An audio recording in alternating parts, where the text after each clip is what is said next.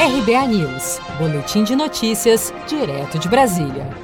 Durante a entrevista coletiva nesta segunda-feira, o presidente da Câmara, Rodrigo Maia, cobrou do governo Bolsonaro a retomada das votações econômicas no Congresso. Para Maia, passadas as eleições, as desculpas agora acabaram. Eu espero que o, o governo deixe as eleições para fevereiro e nos ajude a construir os, a votação dos projetos. Não é?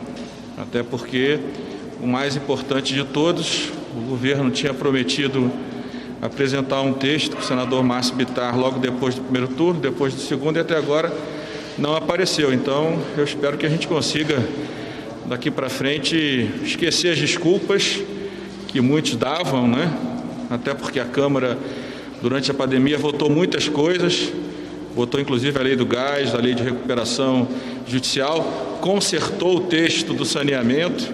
Então a Câmara fez muito na agenda econômica também. Então essas desculpas elas acabaram. E agora eu espero que o governo possa resolver o mais rápido possível a emergencial no Senado e junto com Câmara e Senado construir o texto da tributária que eu tenho certeza que é uma matéria que vai gerar um impacto muito forte na capacidade, na decisão de investimento das empresas e na, no aumento da competitividade das empresas brasileiras. Rodrigo Maia também defendeu celeridade na aprovação da PEC emergencial para que ela seja promulgada antes da votação do orçamento de 2021. Ao ser questionado sobre a eleição para a presidência da Câmara após o Supremo ter vedado a sua reeleição, Maia disse que deve escolher o seu candidato nos próximos dias.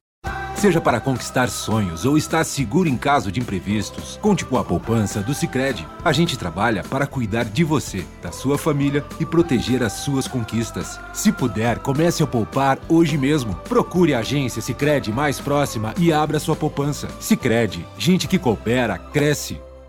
Com produção de Felipe Andrade de Brasília, Daniele Vaz.